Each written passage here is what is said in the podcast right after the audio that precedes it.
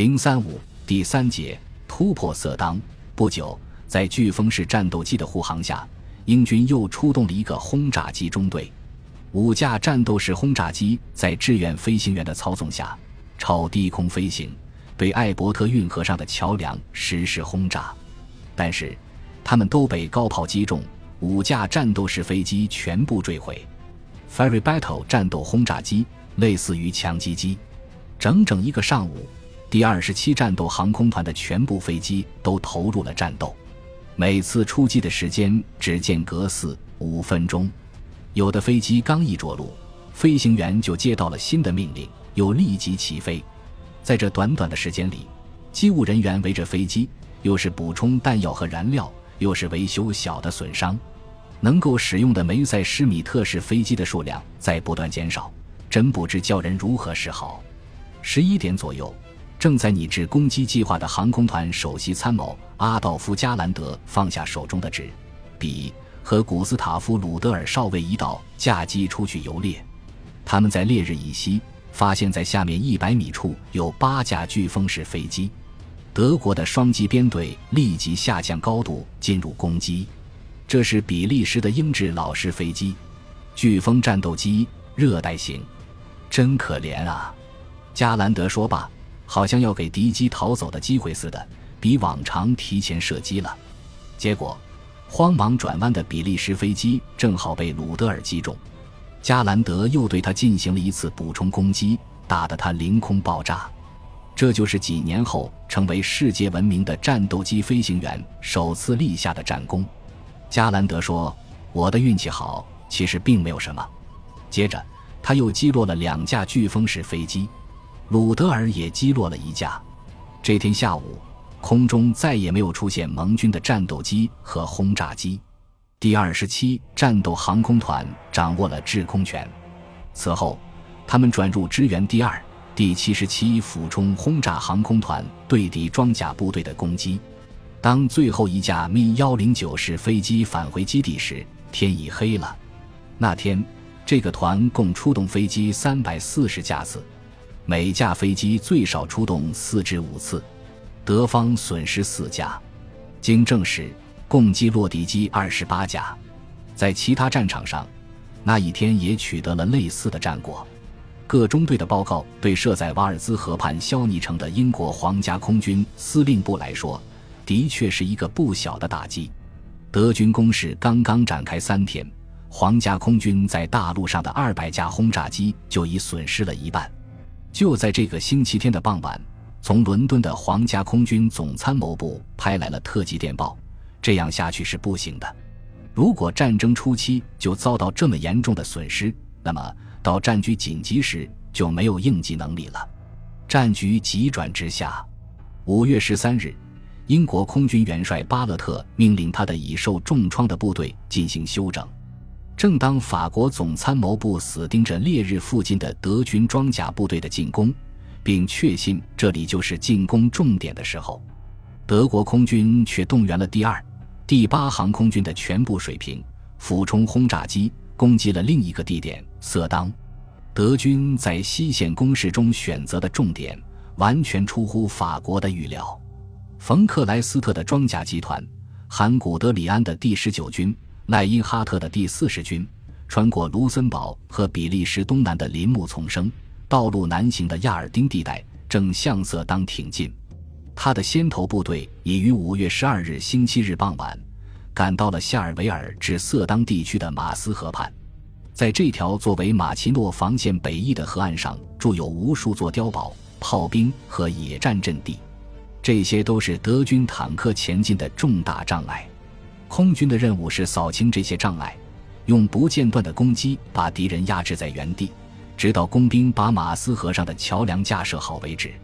关于攻击方法和时间，由勒尔查、古管理安两位将军经过长时间研究，制定出一整套详细计划。但是后来又做了一次变动，在圣灵降临节那个星期日下午。古德里安乘坐菲塞利尔赫式联络机去克莱斯特装甲集团司令部接受命令。命令定于五月十三日十六时开始马斯河渡河作战。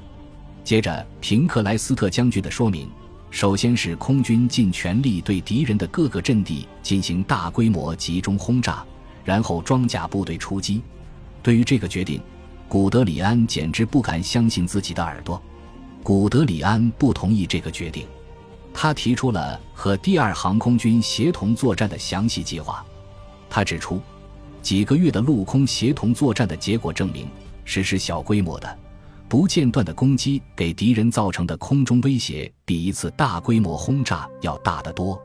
冯克莱斯特对此表示遗憾，因为决定是由更高级领导做出的。古德里安只好沮丧地飞回去。第二天，第一、二使装甲师在色当附近的一个狭窄区域内做好了出击准备。这时，法军的阻击炮火异常猛烈。古德里安在前沿观察所里。非常紧张地等待着对敌区的空袭。这次战斗的成败，即使不说全部，也得说很大一部分将取决于这次空袭的效果。十六点整，空中传来了飞机发动机的轰鸣声。第一批是俯冲轰炸机。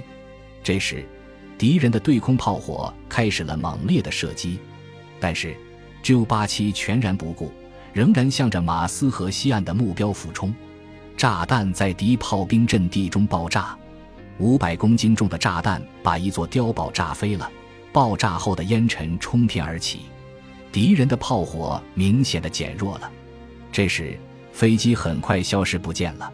古德里安很纳闷：难道这就是所谓大规模轰炸吗？充其量是一个俯冲轰炸机大队。突然，第二批飞机出现在马斯河谷上空。这次是第二轰炸航空团的 D 十七式水平轰炸机，他们把一排排炸弹投向岸边的敌阵地。不一会儿，又飞来一个大队，我简直不敢相信。古德里安在后来谈到这次战斗时说道：“他们是用少量的轰炸机在战斗机的护航下进行轮番攻击的，这就是我与勒尔查讨论后决定的那种方法。难道平克莱斯特将军改变了原来的想法吗？”不管怎样，航空兵们干了有利于我们进攻的事，这样我就放心了。当天晚上，第一狙击步兵团迅速地渡过马斯河，成功地架设了通往色当的桥梁。在西面五公里的顿舍里附近，第二装甲师用铁舟和橡皮艇强行渡河，空中不间断的攻击韧制住了敌人的炮火，阻止了敌人增援部队的调动。第二航空军共投入三百一十架轰炸机、二百架运输机。此外，西部的第八航空军第七十七俯冲轰炸航空团也参加了色当地区的轮番轰炸。它是由曾在波兰大显身手、号称俯冲轰炸机之父的金特施瓦茨科普夫上校指挥的。夜里，古德里安打电话给勒尔查。对于他所给予的具有决定意义的空中支援，表示由衷的感谢，同时问道：“为什么最后还是按照我们的计划干了呢？”勒尔查稍微犹豫了一下，然后高兴地回答说：“因为从第三航空队发来的命令太迟，传达下去只会给各航空团带来混乱，所以我没有向部队传达。”马斯河畔的战场迎来了五月十四日，这一天。盟军满足了法国总司令部提出的强烈要求，将所有的航空兵力投入包当地区。在第二航空军的战斗日记上，五月十四日被称为战斗机日。在西部战线，敌我双方的几百架战斗机、轰炸机展开一场混战，这还是第一次。激烈的空战从下午一直持续到天黑。第二、五十三、七十七战斗航空团。第七十六驱逐航空团、第三联合战斗机集团，由第三航空队战斗机队指挥官戈尔特·冯·马索上校指挥的许多大队，在这一天相继出动。战果最为突出的是罗特尔杨·冯·杨松上尉率额的第五十三黑桃战斗航空四的第一大队。在这一天，光是这个大队就在包当上空击落了三十九架敌机。汉斯·卡尔迈尔中尉击落五架，汉斯·奥利少尉击落三架。另外，金特弗赖赫尔·冯·马尔查恩上尉指挥的第五十三战斗航空团第二大队和法国的莫朗式战斗机进行了交锋，并袭击了敌轰炸机。在第五十三战斗航空团第三大队击落敌机的统计表上，首屈一指的是维尔纳·莫尔德斯上尉。不久，他的名字便在德国家喻户晓了。莫尔德斯在色当空战中击落了一架飓风式飞机，他的机械员在梅瑟施密特式飞机的垂直尾翼上又画上了一道杠，这是他击落的第十架飞机的标志。到六月五日。他的飞机尾翼上已经有了十五道杠，成了德国空军最出名的王牌飞行员。但是，他在和法国莫朗式战斗机的格斗中被击落，当了俘虏。他所属的第五十三战斗航空团，团长是汉斯·于尔根·冯·克拉姆塔巴德尔少校。经过法国之战，取得了击落敌机一百七十九架的战果。第二里希特霍芬战斗航空团，哈利·冯·比罗中校指挥。的维尔纳·马赫尔特上士在五月十四日的激战中首先击落了敌机。参加马斯河谷空战的还有罗特上尉指挥的第二战斗航空团的第一大队埃利希维克斯少校、博士指挥的该团第三大队，以及约翰内斯·扬克上尉指挥的第七十七战斗航空团第一大队。本集播放完毕，感谢您的收听，喜欢请订阅加关注。主页有更多精彩内容。